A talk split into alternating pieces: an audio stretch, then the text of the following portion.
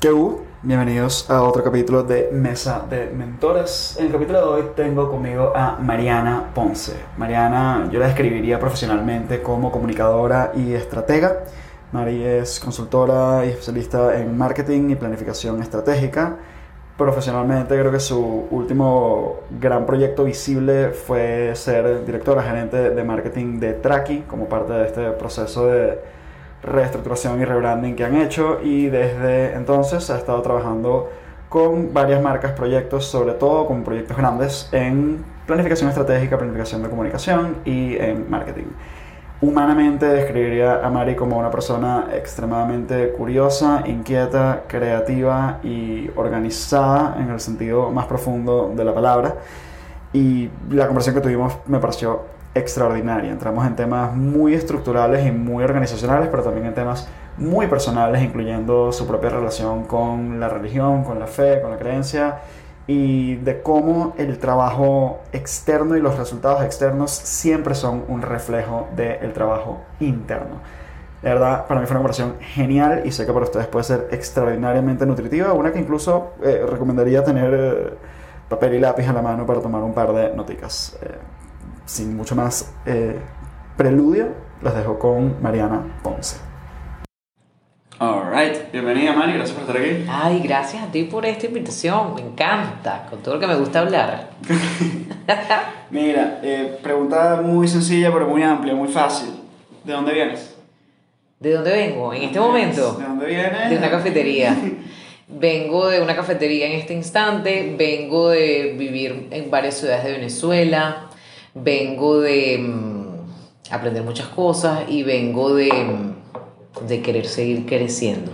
¿Varias ciudades de Venezuela? Sí. ¿Cuáles? Yo nací aquí en Caracas. Mi familia es. Mi mamá es de aquí de Caracas y mi papá es de un pueblito en el estado de Trujillo que se llama Carache. Ok, claro. ¿Conoces Carache, de verdad? Carache. Ay, Carache chiquito, pero está en todos lados. Tengo un gran amigo, Manuel, si estás escuchando, de Carache. Este... De Carache. Entonces yo estuve siempre entre, eh, eh, mis papás entre, entre esas dos ciudades. Em, mi hermana y yo nacimos aquí y luego nos fuimos a, a Valera, muy chiquita, en el estado de Trujillo. Y luego eh, mi infancia fue en Guanare, que amé mi infancia. ¿Sabes? Jugando con Pachaco o sea, de las mejores cosas que me ha pasado en mi vida es haber tenido mi infancia en Guanare. Okay. Mata de mango, mata de guayaba, eh, amigos todos en el club, ¿sabes? Me, me, pareció demasiado lindo. Y llegué a Barquisimeto cuando tenía como 12 años y ya sí ahí viví, o sea, nos quedamos ahí por el trabajo de mi papá que siempre trabajó en banca. Él sí siguió viajando y siguió estando en otras ciudades y nosotros ya nos radicamos en Barquisimeto. En Barquisimeto. Y ahora desde hace como seis años aquí en Caracas. Wow, ok, ok. Estoy comenzando a entender tu afán por prestarle atención al resto de Venezuela, Totalmente. Ese ha sido un punto. Amo Caracas. Siempre sabía que íbamos a tener una relación espectacular ella y yo. Y de hecho ha sido así. Pero, pero sí me parece y soy muy, muy determinante con el punto de Caracas tiene que sacar la, la visión un poquito y entender Venezuela desde lo que es, no, desde, desde, no desde la capital solamente. Y la capital tiene que entender que, que, la visión que da Caracas es importante como para entender hacia dónde vamos. Yo creo que eso nos da un pivote cool a, a un poco perspectiva profesional, que es, de alguna manera, la, la, la queja o protesta actual económica es que es puro comercio, puro comercio, puro comercio, no hay industria y entonces no salimos de repente de esas bases fundamentales que la mayoría obviamente no pueden estar dentro de la ciudad capital. O sea, las grandes industrias no pueden estar dentro de la ciudad capital. Es importante estar en todos los lados donde se pueda estar y pujar. Claro, yo también entiendo el tema ahorita de, de, del tema del comercio. Para mí los picos de crecimiento, o sea, todo es un proceso mm. y todo forma parte de, precisamente del proceso. Entiendo mucho la realidad también de, de estados como Portuguesa, que bueno, Uslar Pietri lo dijo y, o sea, es una cosa que es tan impresionante que siempre se sabía que había que sembrar el petróleo y que había que meterle, aquí tú siembras en tu casa cualquier cosa y da, ¿entiendes? O sea, de hambre nosotros no nos vamos a morir. Em, pero sí es una realidad que antes era mucho más indiferente y hoy en día sí se ve mucho más movimiento de la tierra y sobre todo de generaciones, incluso de caraqueños, incluso de, de generaciones que se han devuelto ponte portugués hay muchos isleños, hay muchos españoles, hay muchos italianos y hay muchos casos hoy en día de, de, familias que se están devolviendo para volver a trabajar la tierra. Entonces sí ves mucho comercio, pero lo vemos aquí en Caracas también. No vemos tanto movimiento dentro de otras ciudades porque también las circunstancias han sido, tienen otros ritmos, pues. Claro. Pero sí me parece que el porcentaje que en este momento vaya para adelante, para mí es, es, es espectacular. Hay un tema que lo he encontrado, pero con 99% de mis clientes como, como entrenamiento, como queja, como, como observación, y que creo que hace una diferencia importante y que tiene que ver un poco con el hecho de que tu enfoque sea tan hacia planificación, estrategia, planificación estratégica y demás, que es, pareciera ser que el, vamos a llamarlo comerciante, negociante, y entender por qué uso esa palabra, promedio venezolano, tiene mentalidad de negocio, pero no mentalidad de empresa. O sea, vamos a hacer negocio, vamos a vender esto, lograr esto, hacer este contacto, este contacto, trabajo desde el restaurante 5 horas, reuniones, whisky, almuerzos y, tal, pero no la estructura que implica que un proyecto sea sostenible, estructurado, eh, escalable, que tenga procesos, que tú de repente puedas eh, cambiar a un gerente por otro y ese otro gerente pueda entrar relativamente rápido porque hay procedimientos y cosas que seguir. información. ¿Cómo comienzas a desarrollar mentalidad de empresario en vez de simplemente negociante y comerciante? Entendiendo también que hay algo por encima de todo, sobre todo aquí en Venezuela, que es la cultura. Nosotros tenemos por, por situaciones, porque no es de la nada tampoco, por situaciones nosotros no tenemos una cultura de planificación en nuestra generalidad, ¿no? No estoy diciendo que todo el mundo, pero claro pero porque también venimos de unas situaciones en donde nos llevaba mucho el enfoque mental hacia la inmediatez, porque demasiada vulnerabilidad social, demasiada vulnerabilidad política. Entonces a, ti cuando te decían sostenible en el tiempo, cuando te decía vamos a planificar a seis meses, obviamente no es que no quieras, es que tienes que generar dinero en este momento con los recursos que hay. Y más bien nuestros temas eran siempre, si el sistema no te daba seguridad, pues la planificación no formaba parte de tu prioridad. Entonces, no, no sé si es un tema mental, es un tema de adaptación y es un tema circunstancial. Ahora, ahorita, eso no quiere decir, yo he tenido la oportunidad de trabajar con diferentes tipos de empresas, grandes, pequeñas, medianas. El tema de la planificación es un tema que, que aplica a pequeñas, grandes y medianas. Claro pero, pero sí lo estamos viendo porque también vamos a, como a, una reconstrucción de muchas cosas y estamos entendiendo que independientemente de que tengas o no tengas, de qué tanto estés produciendo o no, sabes que eso no es eterno y que puede pasar cualquier cosa. Entonces ya estamos viendo la planificación como parte de la agenda, prioridad. Tenemos que aprender a planificar independientemente de las dimensiones de tu empresa, porque te estás dando cuenta de que el dinero lo tienes que cuidar o venimos como que antes lo teníamos todo sin mucho esfuerzo, después lo perdimos todo. Sin importar cuánto fuese. Sin importar cuánto fuese, y ahora en este momento de reconstrucción, si dices, mira, esté dando o no, me tengo que planificar porque todo puede cambiar. No con la misma vulnerabilidad, ya no tenemos como esa ansiedad de que sabes, mañana se acaba el mundo, pero entiendes que hay una pandemia, entiendes que hay unos temas políticos que tú dices, me tengo que organizar porque tengo que cuidar la platica. Entonces, sí creo que es el momento de la planificación. ¿Cuál sería el primer paso? Entender la importancia de eso e ir progresivamente. Yo no soy mucho del, del by the book. Eh, o sea, entiendo que se generan cambios desde lo que hay. No me gusta eh, y siempre en, las asesorías y en general en, el trabajo que he desempeñado dentro de las empresas, creo que una de las cosas que me ha funcionado es el partir de lo que hay. Y la gente como es. Y la cultura organizacional como es. Porque tú no vas a implantar una cultura organizacional. Tú tienes que trabajar en función a la cultura que ya hay. Y a los recursos que se tienen. Y a partir de ahí, poco a poco, ir generando la estructura que quieres. Pero pero el primer paso es entender lo que hay, entender los recursos que tienes y entender la gente como es. Y a partir de ahí, poco a poco, ir generando los cambios. ¿Te contesté? Sí, no, es súper valioso. O sea, lo veo y un poco esta intención de, bueno, no me está funcionando lo que tengo, entonces déjame conseguir este modelo, esta forma, este, este checklist de McKinsey, BCG, de MIT, de Harvard, de lo que sea y aplicarlo exactamente donde estoy Y yo soy el primero que me encanta conseguir esos recursos y los uso y se los recomiendo a mis clientes y todo lo que tú quieras. Pero, si hay una realidad, y además una realidad que tiene una inercia, una inercia consigo, la empresa tiene 20 años, 30 años rodando, tú no vas, o sea, es mentira que vas a hacer un corte ahora, ahorita las cosas son así. No, mira, y forzado ni los zapaticos entran.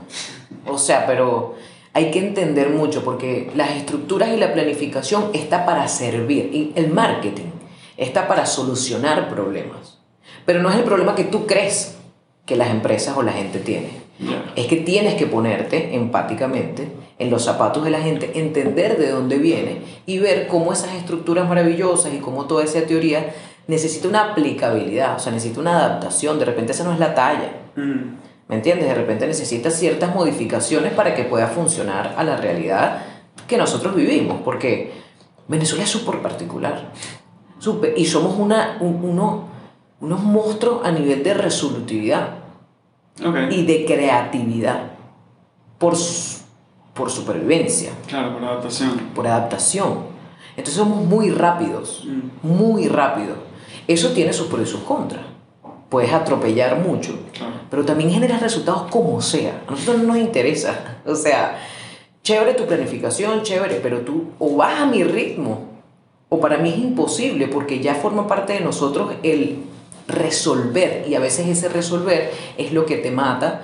Pero entonces tiene que haber una media, ¿no? Entre las estructuras, entre la planificación, pero también en el ritmo. Claro. Que ya nosotros somos como somos. Entonces, los que trabajamos con planificación y los que trabajamos generando soluciones, en mi caso desde el marketing, y demostrando que el orden no retrasa el resultado, Mm. Me gusta esa Eh, manera de frasearla. total, porque lo ven, lo ven así. Hay un, hay un autor que me gusta que, que tipo dice el tiempo, slow is fast and fast is slow, ¿sabes? Que bueno, es otra manera de decir, puro que el cansancio, lo que tú quieras, pero ¿sabes? Lo lento es rápido y lo rápido es lento. Y es, es impresionante, de repente esto lo podemos compartir cuando tú estás en el rol de, de asesor o consultor o de persona que está externa, como lo que yo escucho me dicen es, no, no, pero es que no quiero lo que necesito, quiero lo que quiero. O sea, que no es lo que te están diciendo, pero lo que te están diciendo es, no, no, pero es que sáltate esto y vamos a esto otro. Es como, coño, flaco, esto es necesario. Te Exacto. estás perdiendo tiempo por no hacer esto.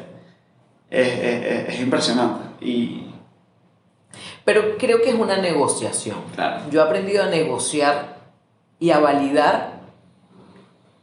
eh, hay que mostrar resultados muy rápido mm, para poder, de cierta manera, ganarte la confianza y que las personas y, y tú, tú- tú- a quien tú vas, ¿no? las empresas que al final son gente, vean el por qué. Porque ellos vienen operando muchas veces y les viene dando resultados con o sin orden, con o sin ti. Entonces, cuando tú generas o cuando mantienes el ritmo del resultado, pero también empiezas a generar otros beneficios, eh, poco a poco empieza a, a ganarte esa confianza. Entonces, ¿sabes? No, no, es, no es la verdad, no es como que... Es que ese es el tema, que Venezuela viene generando resultados en el desorden. Y, y nosotros simplemente estamos aprendiendo a generar otros beneficios personales, humanos, Claro. desde, de- incluso para el negocio.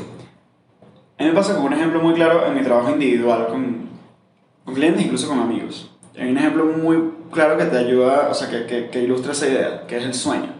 Ajá. Eh, Yo trabajo usualmente con, bueno, la gente que son nuestros amigos, o sea, profesionales de bastante alto nivel, jóvenes. Ujú, ujú. Esa gente no duerme. En general, esa gente duerme mal. Sí, sí. O sea, en y promedio. además creemos que guau, que no dormimos y tenemos ese malvivir. Correcto. De mis clientes, mira, yo creo que yo he tenido un cliente en el último año que llegó al trabajo ya durmiendo bien.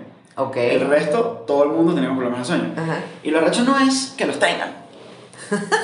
es o que lo tomen como un badge of honor, como una, Sí, como sí, una forma de orgullo, o que no se den cuenta, eso porque vienen resu- generando resultados, que ese es el tema. O sea, tú estás durmiendo mal e igual eres un profesional increíble, igual te está yendo súper bien.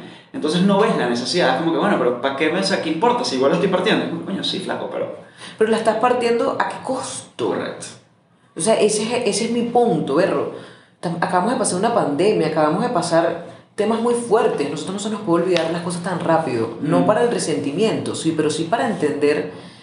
Yo entiendo la ansiedad que tenemos de que te- lo que perdimos o lo que no construimos lo queremos construir en 10 minutos. Y lo que no nos hemos ganado, nos lo queremos ganar en un año. Ya. Entonces, pero te estás llevando la vida por el delante y a ti mismo. Para validar tu punto de necesitas esa victoria rápida para poder ganarte la confianza que te la siguiente, yo les digo, ok, primera sesión, bueno, vamos a hacer una hora, tal. Tres intervenciones que yo les digo muy sencillas. Entonces llegan, o el día siguiente, o la mañana de la semana siguiente, brother, dormí. ¿Qué pasó? Brother, dormí.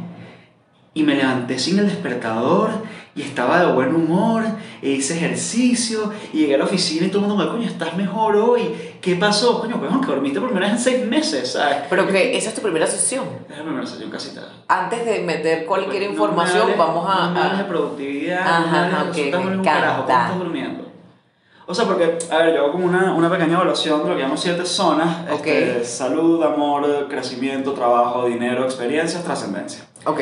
Y es una autoevaluación, yo tengo unas preguntas, unas cosas, tú me dices cómo te va en, en una pequeña evaluación global de tu vida que hacemos en... Pero integral, no solo laboral. Okay. Correcto, integral, que hacemos en 15 minutos. Entonces, claro, cuando yo me meto en salud, salud física, salud mental, entonces hablamos de sueño, hablamos de nutrición, hablamos de ejercicio, hablamos de estabilidad emocional, muy rápido, hay unos estándares, pero al final tienes como unos numeritos. Como te digo, un 90% de la gente en la parte de salud está medio chuputa y en la parte específicamente de sueño está muy chuputa. Nula. Entonces, bueno, vamos a hacer un arreglo rápido para eso. Son tres pendejadas que te pido que hagas en una noche, pero la mañana siguiente, por primera vez, te despiertas dormido bien, por primera vez en tres meses, y dices, wow, me cambió la vida. Ok. Y entonces, ahí sí llega que, ahorita qué vamos a hacer. Ahorita sí, la resistencia, al cambio, la resistencia al cambio se acaba, porque, coño, hiciste una inversión de 30 segundos en tu energía que te dio vida. Y dices, ah, bueno, ok, ahora sí, entonces ahorita sí podemos hablar de otras cosas, ¿no? Vamos a hablar de productividad, organización, pero es que durmiendo mal todo lo demás pierde. Y eso es un pequeño quick win que te hago que, bueno, ya, o sea, el resto queda demasiado mejor. Entonces, pues, hacer más ejercicio, tal, lo que sea. Y después nos metemos en productividad profesional y en organización y se estás comunicando claramente o no con tu equipo. Todas esas cosas, buenísimo. Pero, pero hay un trabajo interno que, que, es necesario. ¿Qué es el que es? ¿Qué es el que es? Y que además, aquí esto es muy cómico para mí, por lo menos. Mira, yo, obviamente, soy un gran defensor del trabajo emocional, psicológico, profundo hacia adentro. Yo hago psicoterapia, o sea, hago, quiero decir, recibo psicoterapia y me veo con Michael como mi mentor y tal, y lo que tú quieras, todo, buenísimo. Y los libros, cien mil cosas. Y por supuesto que es absolutamente importante cuidar tu lado espiritual y, y, y los ayudo también a desarrollar ese tipo de cosas pero somos una entidad muy integrada, cuerpo, mente, alma, y honestamente, si, o sea, si estás durmiendo mal, comiendo mal y no estás haciendo ejercicio, la conversación no avanza, o sea, es tan sencillo como que toda tu vida emocional depende de tu bendito ciclo circadiano y que estés durmiendo bien, o sea, es, es muy... Es muy básico. Es muy básico. Pero es lo primero que se atropella. Mm. No sé por qué. Pero yo, yo sí creo que tú tienes que invertir tiempo en lo que te dé vida, justamente es lo que estés diciendo. Y a veces el cansancio forma parte de que me está dando vida. No estoy diciendo que siempre vamos a estar como plumas, ¿sabes? No, porque también estamos hablando de generar resultados, porque también estamos hablando de procesos de cambio, porque también estamos hablando de que cuando me meto con una empresa, o sea, obviamente la primera fase es acompañar y, y verificar que se levante lo que se tenga que levantar. Pero que eso no sea tu normalidad. O sea, que entiendas que tiene que haber de alguna manera, o sea, eh, si darlo todo, pero después descansa, pero después recarga y sabes que está. Y sobre todo tomar decisiones eh, desde una cultura de que te recargue, de que te genere vida. ¿Por qué te tiene que generar satisfacción el hecho de que andes vuelto leña mentalmente?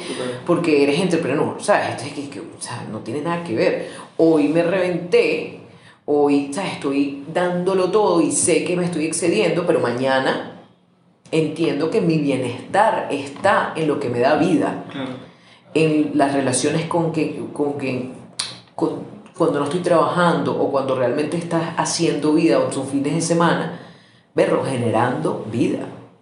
Por ejemplo, yo soy de las que no me gusta si no tengo que, mm, me respeto mis fines de semana es parte de la, de la planificación. Totalmente. Es parte de la planificación. Respeto mis fines de semana en do nothing, o sea, y la gente.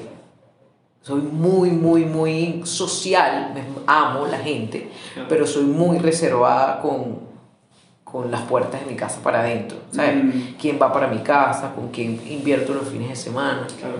Literal y metafóricamente. O sea, quiero decir, literalmente las puertas de tu casa, pero además a quién le abres las puertas de repente de tu intimidad, privacidad, o sea, literal y meto ambas. Claro.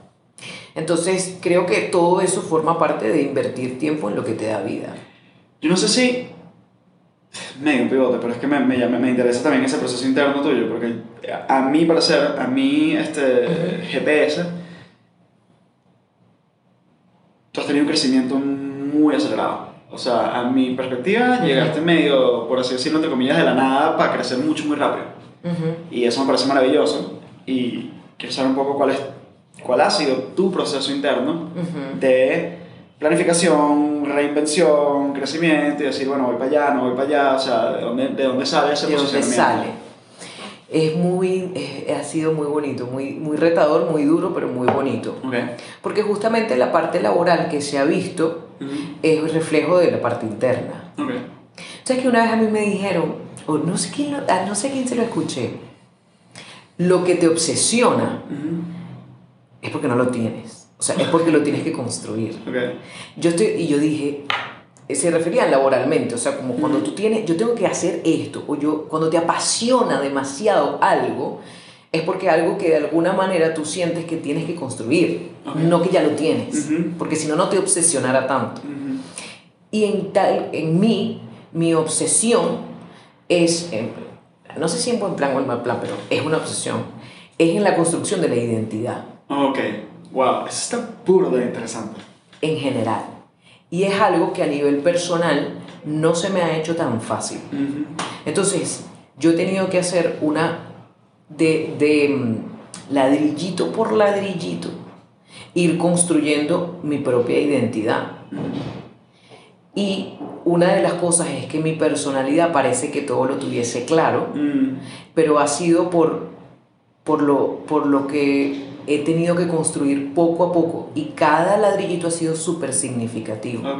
Entonces, he hecho mucho trabajo interno desde no tener ni idea clara de nada y después ir construyéndolo poco a poco. Entonces, cuando hago eso me ha hecho tener de alguna manera habilidades profesionalmente porque me he preparado profesionalmente, pero realmente la, la habilidad ha sido la humana porque hablo con una persona y de alguna manera puedo generar una lectura humana, pero no porque yo sepa de la gente, es porque de alguna manera todos nos conectamos en el dolor, en el amor, etcétera, etcétera. El trabajo que yo he hecho interno mm, ha sido una súper herramienta para entender muchas cosas a nivel profesional. Sin traspasar las puertas de tu casa, eh, ¿qué procesos, herramientas, eh, momentos te han servido mucho para ese trabajo interno que tal vez alguien pudiese tomar como yo guía? Yo te voy a ser sincero, o sea, yo, eh, la principal herramienta para es, yo entiendo que es una decisión el ir para adentro. Okay. Y entiendo que no es fácil. Okay. Yo, hay una herramienta que para mí es vital en la decisión de seguir haciéndolo, porque no es que una vez lo hice y ya no lo hice más, es una constante en mi vida. Eh, y para mí, yo tengo una relación de un profundo amor, que de hecho le digo mi amado Jesús, y siempre como que la gente tiene que aclarar como que, mira, cuando ella dice mi amado Jesús, no es que Jesús Hernández, es que es, Jesucristo de verdad. Y es una relación, yo no, no es que fui creyente antes, pero sí hubo un momento en mi vida en donde para mí fue evidente su amor, básicamente y empezamos a establecer una relación. Wow, yo quiero, quiero, o sea, quiero tocar este tema, por eso de profundidad, ¿no? Y, y ponerle un poquito de contexto. Yo. Primero, es un tema que no hablamos mucho públicamente, el tema espiritual y o religioso, a menos de que seas sacerdote o que estés este, profesando públicamente, ¿no? Yo personalmente vengo de un colegio católico, que tú conoces muy bien a la gente, que es, yo vengo del Cumbres, pues, que es el colegio de la Legionaria de Cristo. La, la, educación religiosa que yo recibí fue nefasta, dantesca y patética. Okay. O sea, fue verdaderamente mala. Okay. Eh, lo cual resulta que en la gran mayoría de la gente que se gradúa de mi colegio hay una muy pequeña proporción de gente que queda muy cariñosa con, con el Reino Cristo y con los sacerdotes y tal, pero son tres o cuatro carajos por promoción, el resto quedamos arrechos. Okay. Y odiamos esa vaina y no queremos que nos hablen más nunca de misa. Ok. Eh, porque claro, te pasas 11 años diciendo los créditos, vas para el infierno, para el infierno, vas para el infierno, si te haces la paja, vas para el infierno, todo eso es toda la conversación que tenemos, no tenemos más nada, no se habla de, de caridad o de trabajo social o de nada, olvídate. De amor. pecado de infierno, pecado infierno, pecado infierno, pecado infierno, pecado infierno. luego de lo cual, ya en la universidad conozco a quien ahora es mi esposa, ella estudió con los jesuitas, ella tiene un background completamente distinto y es que me convence a irme de misiones. Primero con mi colegio y luego ella y yo nos fuimos juntos con su colegio, con el Cristo Rey, eh, cinco años. Ah, ok. Ahí está el proceso de cambio. Cuando tú estás viendo el contacto, el servicio, o sea, claro. es otra cosa. Y yo como la mayoría de los hombres intelectualmente, o sea, inclinados hacia la intelectualidad de mi edad, he tenido los 300 millones de... Este, Cuestionamientos. Correcto. Y me ha sido muy interesante ahorita, que estoy, yo tengo 29, este... No sé si la palabra es reconciliar, madurar... Lo hicieron las paces un aceptar, entender cuánto de mi resistencia era mía, mía, mía, de orgullo y de ego y de huevonadas y no tenía nada que ver con nada. No por ello, o sea, no por ello, y se lo digo a, los curas de cumbres que siguen siendo mis amigos, o sea, me tengo que dejarles claro que la educación que nos dieron fue una cagada, o sea, eso no, no, no, no puedo quitarlo de la mesa. No obstante, fui para la Casa del Reino hace tres días a hablar con unos padres y tal, y, y, tengo muy buena relación con toda esa gente, fui a paseo de chileno y yo también. Eh, pero hay un proceso de reconciliación que es completamente interno. Y a mí me, da mucha, me llama mucho la atención que hay autores, por ejemplo, estadounidenses, que a mí me encantan, que lo ven mucho más de la manera que tú lo estás planteando ahorita. Eh, Llámese, una relación que yo tengo, que es una relación, que es personal, que me permite ir hacia adentro, que...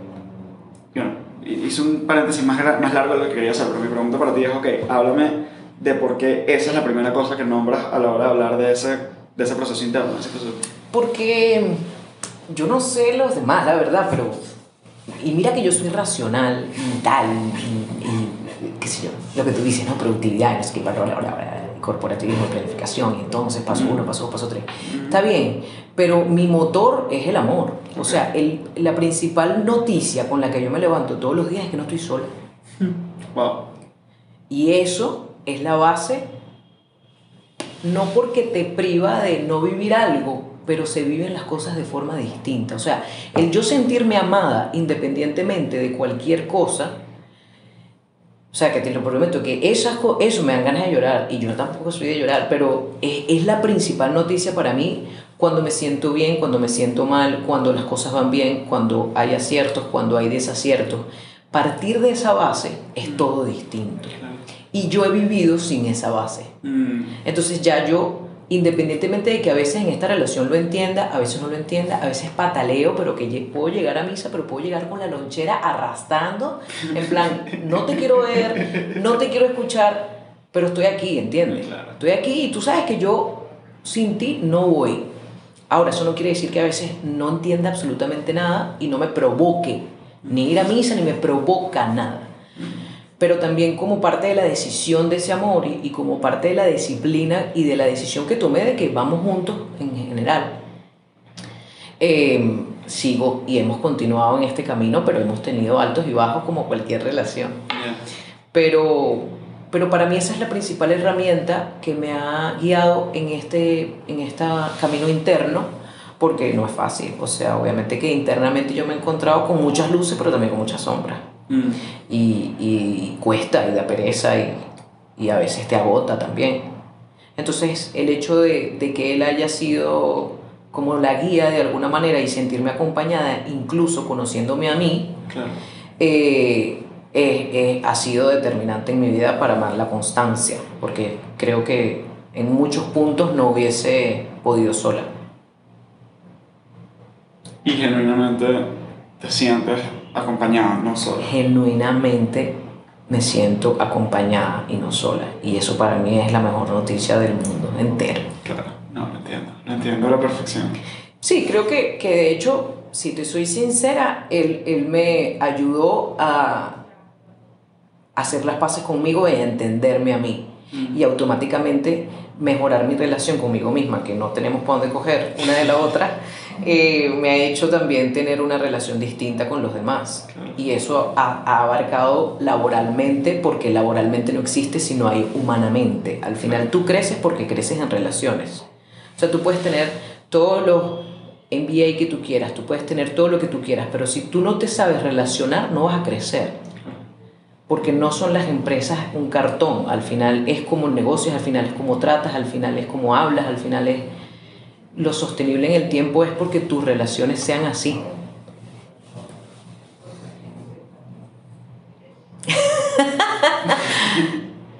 me, me, cuesta elegir por qué camino irme por aquí, por aquí mi pregunta sería ¿por qué? Vamos a ponerlo de esta manera. Ok. ¿Por qué elegir valorar y cultivar esas relaciones con otras personas? O sea, ¿por qué ser ese el enfoque en vez de, bueno, déjame intentar maximizar mi ganancia y, y, indiferentemente de la ganancia del otro? Porque es depende de tus objetivos okay. y cuál sea tu ganancia. A ver. Eh, como yo soy de muy planificación, para mí, yo estuve el día ando siempre y las personas que han trabajado conmigo siempre me, ¿sabes? Como bolean con eso de cuál es el objetivo. Okay. O sea, yo quiero hacer esto. Cool. ¿Cuál es el objetivo? Okay. Mi objetivo no es porque una cosa o porque la otra. Uh -huh. Es depende de lo que tú quieras para tu vida. Okay. Yo pudiese irme por el camino de una transacción. Claro. Eh, y creo que tengo las habilidades para eso, pero es una decisión que mi objetivo en la vida es construir equilibradamente entre ambas cosas. O sea, me gustan los resultados, yo trabajo para negocios, los negocios tienen que generar dinero Uh -huh. y, y esa es la principal medición. Ahora, el cómo se hace, el para quién se hace, es, es mi objetivo humanizar ese proceso también. Porque como persona, yo quiero, yo construyo profesionalmente, pero es que yo construyo tanto o más humanamente dentro de mí como lo que hago para las empresas. Y si te digo, esto no, esto no es mi voz hablando, esta es la voz del abogado del diablo diciendo, ajá, muy bonito las relaciones, pero de las relaciones no se come. Este... No, no, por eso te digo, de las relaciones no se come, pero no quiero... Mira, una vez yo estaba en una circunstancia en donde yo tenía que decidir si ju esa jugada como con, con tiburones y yo estaba hablando y yo estaba hablando con alguien y él me dijo Mariana eh, porque no quiere decir que no tenga la capacidad para Claro, es, es una decisión claro. y él me dijo no está mal que tú quieras jugar con tiburones o que tú quieras nadar sobre tiburones pero en el mar hay muchos tipos de tiburones el que tú estás donde tú estás es un tipo de tiburón. No necesariamente tienes que nadar ahí. Y no necesariamente el que no nades ahí quita tu ambición Mm. por estar trabajando con tiburones. Y eso lo he entendido. O sea, no es 0 a 100. Ya. O sea, no. Una cosa no quita la otra. El propósito y el objetivo es en lo que yo me quiero alinear, pero no en los resultados. Yo creo que eso a mí me costó mucho en un momento dado, sobre todo cuando estaba un pelín más chamo. Me movía de repente entre varios mundos, ¿no? Y hoy en día todavía, pero Ujú. yo veía el mundo, vamos a llamar el mundo aquí en Caracas Impact Hub. Era el mundo en el cual yo aprendí un pelín de, Ok. de emprendimiento y tal, etcétera, pero que era un mundo. Bueno, yo siempre trabajé mucho con ONGs y, y proyectos sociales, entonces impacto social, estoy haciendo unas comillas gigantes. este.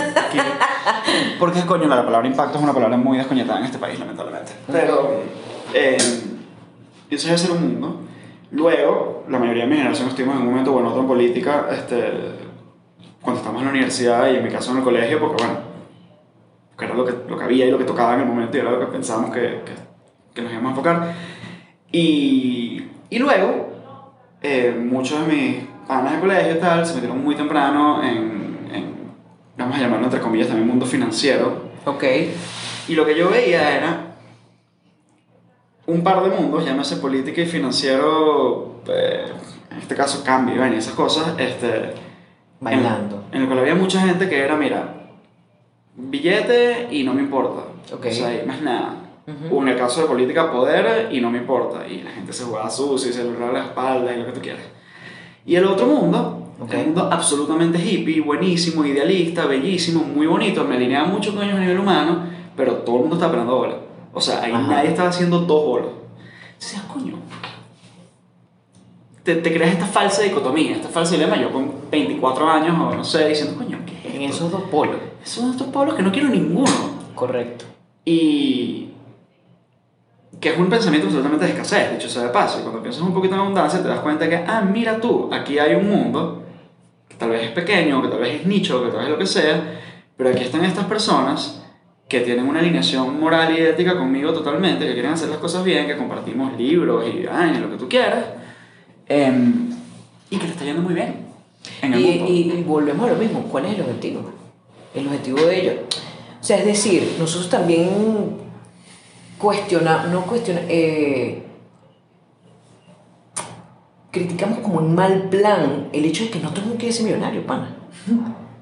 O sea, que también tú dices, bueno, pero, pero hay gente que está feliz. Ayer lo conversaba en el podcast con Diego, Ujú, que Diego decía, porque estamos hablando del- de, los cambios, ¿no? En general. ujú. Y decía, pero hay gente que tiene 40 años en una empresa trabajando feliz.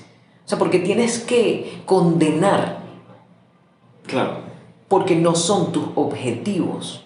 Y eso yo lo he aprendido a respetar también. El objetivo del otro. Distinto. Pero por supuesto, porque hay gente viviendo en tu cupita y cuál es el problema. No todo el mundo tiene que vivir en Caracas. Ujú. No todo el mundo quiere vivir en Caracas. No, no todo el mundo quiere, por darte un ejemplo, ¿no? Como no todo el mundo quiere vivir en un campo, como no todo, o sea, pero Claro, y necesitamos de esa diversidad. claro. Pero para los que de alguna manera estamos en ese medio, porque a mí también me gusta, mu- o sea, ese punto como de los hippies que tú dices y, y, lo, y, estos tiburón sin, em, tú vas construyendo tu propio camino y no tienes que soltar una cosa u otra, tienes que construir sin soltar lo, de alguna manera lo que no negocias a nivel de productividad y de resultados y lo que no negocias tampoco a nivel moral. Claro, O sea, no tienes que soltar, claro. tienes que construir tu propio camino. Porque muchas personas también toman los polos por miedo. Aquí si no es así no entro. Y eso es lo que yo digo, que entiendo, pero uno no está para eso. Tengo, tengo un amigo cuyo nombre quedará protegido, pero es que tengo esta pelea con él constantemente. Que él dice que él no se va a empatar, o sea, hasta que ponerse novio con una chava, porque si él se empata es para casarse. Y estoy intentando explicarle. Ay, Dios mío. ¿Qué estás diciendo? O sea, flaco. Vamos con paso a paso, señor. O sea, mis reglas vainas no son así. o sea, coño, está bien difícil, porque yo le mostré una canción de Vinilo Versus que las primeras letras son You never know until you try. Como, ¿tú crees que tú saliendo en las primeras tres o cuatro semanas con una chama vas a saber si es que, ah, bueno, sigo de novio porque creo que me voy a casar con esta persona? O sea, Pero por supuesto. Y ese, ese, ese pensamiento, yo lo llamo el mito del todo nada, ese pensamiento blanco y negro, por lo menos en mi, mi, mi trabajo cambio de comportamiento. ¿Sabes qué es jodido? Ayuda a una persona a cambiar una conducta, a cambiar un hábito cuando piensa que la vaina es todo o nada. O sea, es muy trancado. Yo, yo, yo he sido así. Y, y gracias a Dios las circunstancias me han llevado cada vez a flexibilizar. mm, Pero porque era conmigo muy así. claro. Nadie es con los demás lo que no es consigo mismo primero. Ah, Entonces, perro, e- e- eso es muy castigador. mm. Pero no funciona así porque nosotros no funcionamos así. Mira, un fracaso favorito. ¿Algún fracaso que te haya catapultado para un éxito o algo que tú digas, oye, este, este fue importante?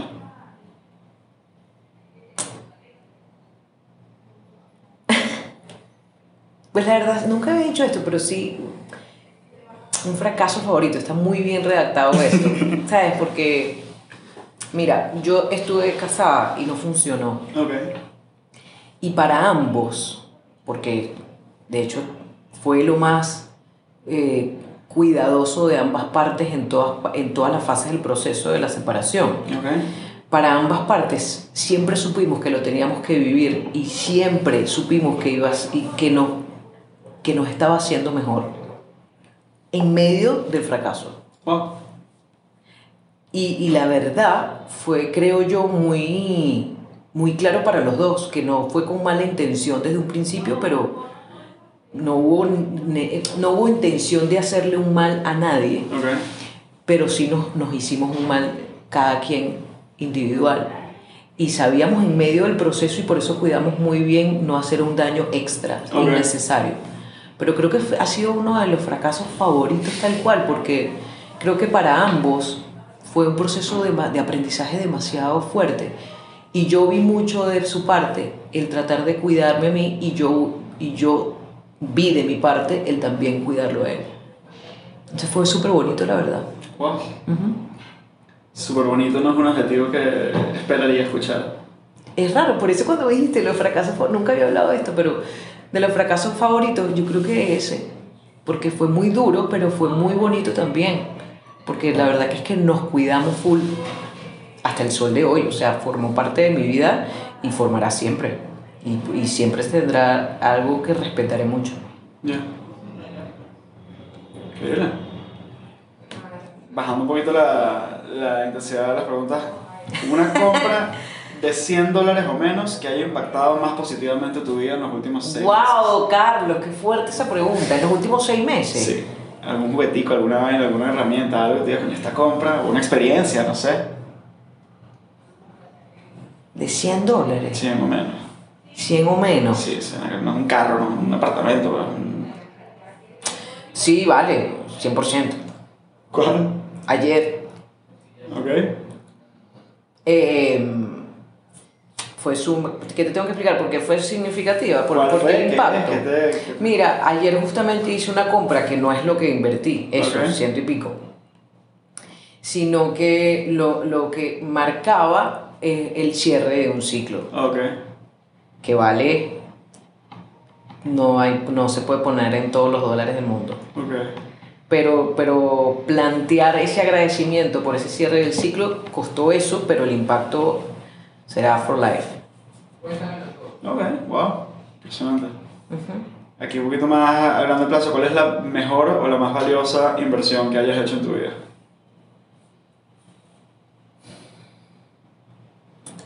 La verdad, la verdad, la verdad, la verdad. Yo siempre, eh, para mí, eh, cuando, la verdad que la primera vez que yo me pagué algo, que yo me estoy al 100%, eh, o sea, pagarme un techo, Ok, significó la vida para mí. ok. Pagarme un techo es como eh, resultado de un gran proceso, Claro. ¿Sabes? Un, parece, y yo sobre todo, yo sé que la gente que me conoce piensa que, pero yo tengo cosas tan tontas que para mí son tan logro, Ok. pero esa inversión que hice la primera vez que me pagué un techo, para mí era como, lo estamos logrando, Yo puedo. hacerme cargo de mí, metafóricamente y literalmente. Pero la primera vez que lo pagué, me, me encantó. Todavía me levanto y digo, ay, qué belleza que tengo un techo mío. Ya. Esto va bastante en la misma línea, pero en los últimos cinco años, ¿qué nueva creencia, comportamiento o hábito ha mejorado más tu vida? Cambio de mindset, cambio de creencias, cambio de un hábito en particular, no sé. Sí, no. Yo tengo dos hábitos que para mí son sumamente importantes. Escuchar el Evangelio todos los días. Wow, ok. Cuando Audio. escuchar, Es un audio, es una aplicación que se Ah. llama, es un podcast, perdón, que se llama ¿Qué haría Jesús? ok, Y es como una, dura cinco minutos, seis minutos, siempre son padres distintos, sacerdotes distintos, ok, pero es un análisis súper terrenal. ok. Entonces me, me es impresionante cómo para mí es importante y fue como desde hace un tiempo para acá. Vamos a hacer, ponte que a todos los días, todos los días, todos los días, como de hace cinco años para acá. Wow. Y el otro es hacer la cama. O sea, esa dignidad del orden en general de mi casa, pero la cama para mí es eh, muy significativo. Claro. No importa si me siento mal, si no me quiero parar, pero, o sea, eh, me genera dignidad. ¿Viste el. Y no lo, no lo sabía y después, obviamente, eh, Eh, William McRaven se llama el, el admiral. es correcto. Y me, me, obviamente lo identifico, no lo había visto con esa profundidad y con eso, pero esa disciplina, sí, para mí es un punto de partida esas dos cosas. ¿Ves? Yo sí vi ese video teniendo, no sé, 22 años, universidad, tal. Además, yo todo borracho, ven, y me paraba tardísimo todos los días. ¿Y tú crees que esa cama se había hecho una vez? Nada. Y en ese momento hacíamos un campamento de liderazgo para chamos. Comenzamos a usarlo para los chamos, pero para mí fue un switch. Inmediatamente dije, ah, ok. Y es impresionante, o sea, ¿cuál es la inversión de tiempo de hacer la cama? 30 segundos, un minuto, no sé. Y, Total. y es game changing. O sea, Pero esa disciplina, para mí no, no, no hay nada sin disciplina. mm, Este, pero ese acto fue uno de los principales actos de hace eso, 5 o 6 años para acá, porque tampoco es que tengo toda la vida haciéndola, pero para mí hoy es muy importante eh, y muy significativo porque forma parte de, que, eh, de entender que yo no puedo hacer grandes cosas si no soy constante en lo pequeño. mm, Entonces yo le presto demasiada atención al bloque diario, más que la muralla que quiero construir. Y ese bloquecito no, es, es el paso uno del día. ¿Cuándo escuchas el, el podcast del Evangelio? ¿En qué momento del día? Eh, normalmente yo me baño, Ok.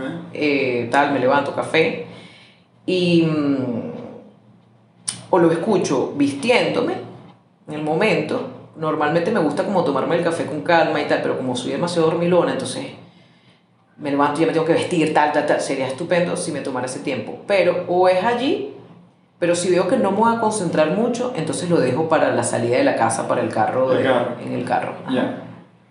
Yo, yo le grabo un clipcito así a mis clientes también de como 5 8 minutos y, y mi recomendación siempre es en el carro. En el tiempo, carro, ajá, porque sé que nada me va... Malas recomendaciones que sueles escuchar en tu área. Sea tu área, en este caso planificación estratégica, sea marketing.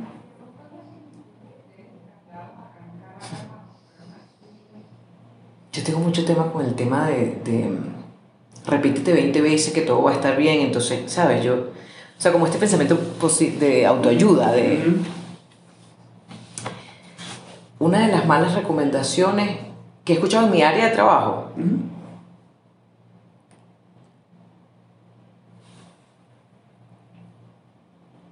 es preferible tener una agencia que un equipo interno. Ok. O sea, ¿Tú prefieres tener un equipo interno? Para mí no hay opción, todo el mundo tiene que tener alguien que dé la cara por marketing Ok. en su proyecto. Ok. porque cada vez el marketing arropa demasiado eh, y son varias cosas la gestión como para que tú estés pendiente del negocio y aparte tengas que solucionarte tú tus propios problemas desde una arista específica del marketing cuando ni siquiera eres especialista en marketing. Claro. Eso no, totalmente, no estoy de acuerdo. Ok. Ok. Ok. Sobre todo para el tipo de empresas que, o sea, estás empezando, yo entiendo que, que, que tienes que hacer todo tú primero, pero ya cuando las empresas tienen cierto nivel y sobre todo tienen equipos, Ujú. para mí hoy en día el marketing, que es la salida principal, es tan importante como finanzas, como administración, o sea, tecnología, recursos humanos y marketing. Tecnología recursos humanos y marketing. Está bueno. Ese trienio. Ujú. Estamos teniendo esta conversación para ti en un momento, no sé si lo llamamos de transición, de transformación, de cómo lo llamamos, eh, de una salida de un proyecto muy grande, muy ambicioso, cerrado por la puerta grande y salir a hacer otra cosa. ¿Quieres contar un pelín de ese proceso? ¿Cómo llegaste a- hasta allá? ¿Cómo... Eh, ha sido de las mejores cosas que me ha pasado en mi vida es haber trabajado en una empresa como Traki. Ok, Traki comenzó siendo mi cliente ok, para un proyecto de identidad de marca. ok, Cuando nadie ingresó en, en su batuta, que es la parte de comercialización, ok. hizo toda la gestión de ir a China y empezó como conjunto con, con la directiva, ¿no? O sea, este proceso de cambio de Traki a TRK. Ajá. Ya. Sí, pero, pero más que ese, eso fue de su parte muy claro el tema de que cuando ella va a China se da cuenta que, que no necesariamente lo que daban con los precios para el negocio tenía que ser feo. Ok. Simplemente que involucrándose se dio cuenta que podía hacer una selección. Nunca la estrategia de ella fue involucrar a una clase alta, sino dignificar lo que se estaba trayendo, Ok. según su criterio de, de gusto, ¿no?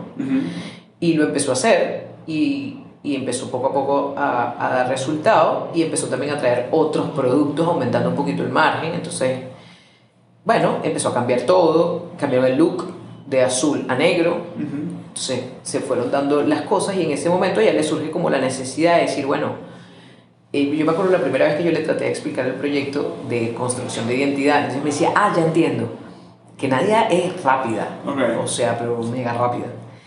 Y a mí me mata porque yo necesito estar con una gente que tenga su visión clara. Porque a todas estas yo trabajo generando resultados para alguien, para algo, ¿no? O diciendo cómo lo podemos construir. Y ella me dijo, listo, ya entendí, le vamos a construir el alma traqui. Y yo dije, nunca, nunca me habían hecho la traducción tan perfecta como eso. Le vamos a construir el alma. Entonces empezamos generando el proyecto de quién es Traki, no que vende Traki. Okay. Y nadie sabía quién era Traki. Okay.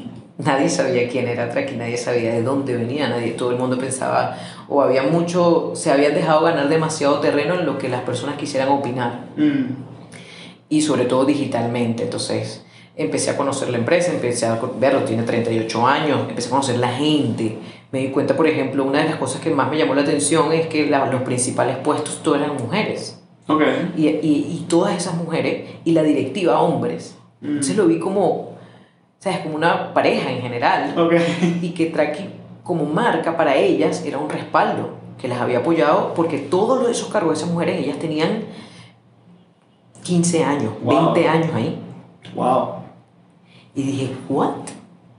Y empecé a indagar, a indagar, a indagar, y la verdad que es que me gustó mucho, me, me, me vi identificada en muchas cosas, vi identificado al país en muchas cosas. Okay. Y empezamos a generar esa narrativa, de ahí sale Muévete, Mhm. eh, como tagline en general, no como para desplazar tampoco el enganchate ni nada, sino como para que se llevara él la batuta, no desde la acción de compra, sino desde la, re- re- siempre de compra también, pero también de qué es lo que nos caracterizaba en ese momento. Y cuando empezamos, cuando desarrollamos y cuando desarrollé el proyecto, cuando se los planteé, Nadia fue una de las que me dijo, bueno, todo muy bien, pero ¿a quién va a, o sea, cómo, cómo hacemos esto? Había que hasta reestructurar el equipo de marketing. Claro. Y así ingresé Okay. y se dieron las cosas y también me propusieron luego la, la dirección del departamento, pues y fuimos poco a poco construyendo bloquecito por bloquecito muy rápido. La verdad fue muy rápido.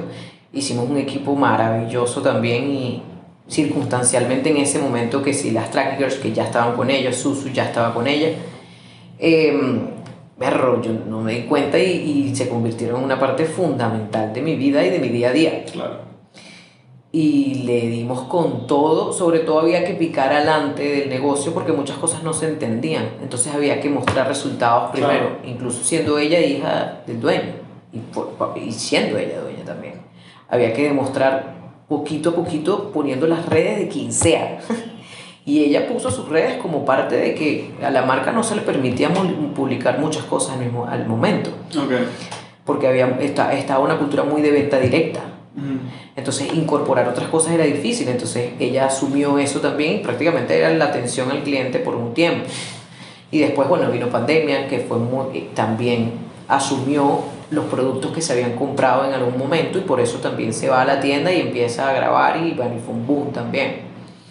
Pero fueron dos años de esos proyectos, es todo lo que se construyó, la verdad se planteó Okay. y, y siempre sabía que había un punto de inicio y había un punto de final. Incluso Nadia siempre me decía, tú no vas a estar aquí, tú no vas a durar aquí tanto tiempo, necesitamos hacer lo que tenemos que hacer ya. Em, y fue de las mejores cosas, o sea, de las mejores cosas que, me, que, que he tenido la oportunidad por el equipo, por los aprendizajes y por la, el alcance que tiene una empresa como Track a nivel nacional Claro. y para poder implementar muchas cosas de comunicaciones externas que se vio, pero también hicimos mucho a nivel interno con el equipo Traki, Okay. que son 5.000 personas. Wow. Entonces, eh, tener la oportunidad de entender mercados desde Caracas hasta Valencia, hasta Cabimas, hasta Tucupita, estar ahí, eh, construir con ellos, entender que a veces yo llegaba con mis términos y, na- o sea, y la interesada que se entendiera era yo. Claro. Entonces quítate tu spanglish, entonces bájale dos y, y empieza a convivir un poquito más y a entender, Mhm. porque si no, no vas a lograr comunicar nada. Y sin el equipo no, no sé, esto no se sostiene. Entonces fue mucho aprendizaje de humildad también, Okay. fue mucho aprendizaje de, de empatía y de entendimiento de muchas cosas en diferentes regiones del país. Y bueno, eh, hasta que llegó un momento que, que, bueno, lo que se planteó desde un principio ya estaba todo, consideramos también que era el momento. Se dieron las circunstancias también como para hacerlo. Y bueno, y ahora estoy en ese, en ese punto de... Con, con, creo que, que sí es como una madurez profesional, porque no me siento ansiosa. Ok. Quiero hacer cosas con consistencia, empezando por la gente que quiero que esté. Ok. Entonces, me estoy tomando como el tiempo uno para... Vengo unos ritmos muy heavy también. Muy acelerado. Entonces, como que bajarme ese tren también, al principio como que dije, ¿sabes? Tienes como que la ansiedad de que te- keep up, como que el mismo ritmo y después te das cuenta que dices, no, pero ya va, Claro. tranquila, llora si tienes que llorar, tómate un café, ¿sabes? Párate a las 10, no pasa nada, no pasa nada. Entonces, vengo como de ese proceso y también del proceso de, de, de ir entendiendo lo que quiero, lo que quiero construir, ir construyéndolo, ir hablando, ir viendo y la verdad que es que me está gustando full. Me alegra, me encanta. ¿Cómo se ve hasta ahora, no? Porque obviamente es un proceso en construcción, pero ¿cómo se ve el 2023 de Mariana? Una de las cosas que tengo clara para el 2023 es que las riendas de alguna manera eh, no quiero que las circunstancias me arrastren a mí. Mm. No quiero perder la cabeza por un falso ritmo de afuera, sino entender que lo que va a pasar va a pasar, pero quiero crear con solidez. Entonces, una de las cosas como me veo el 2023 es sin pausa, pero con calma. Ok. Y fortaleciendo cada vez mucho el enfoque de las relaciones. Ok. estoy muy clara de, de con, qué, con los valores que quiero ir construyendo y que quiero ir aprendiendo, no porque los tenga yo, casi que por eso quiero gente Claro. que si los tenga más sólidos como para De que que me ayude a mí. Ajá. Y, y me veo apoyando al país desde distintos gremios, desde la estrategia y desde la planificación. ¿Cuáles son más o menos esos valores que estás buscando tanto compartir como cultivar, como compartir? No sé. Que se tenga muy claro el para qué Ok. y que se tenga muy claro que sin la gente no va para adelante. Encanta. Maravilla. Tengo una última pregunta. Ajá. Si puedes poner una valla gigante en cualquier parte del mundo, que la ve todo el mundo, ¿qué dirías? Qué buena pregunta.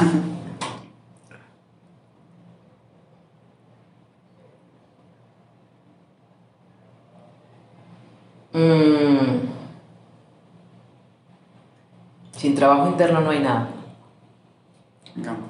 Yo voy a comenzar ahora en adelante a poner una valla que yo pondría por mi invitado. La valla que yo pondría por ti sería no estás solo. No estoy solo. Me quedó mucho esa parte de la conversación. ¡Qué bien! ¡Qué bonito que te haya quedado eso! Bueno, Mari, gracias, gracias, me gracias. encantó. A ti. Me alegra, me alegra. Y eso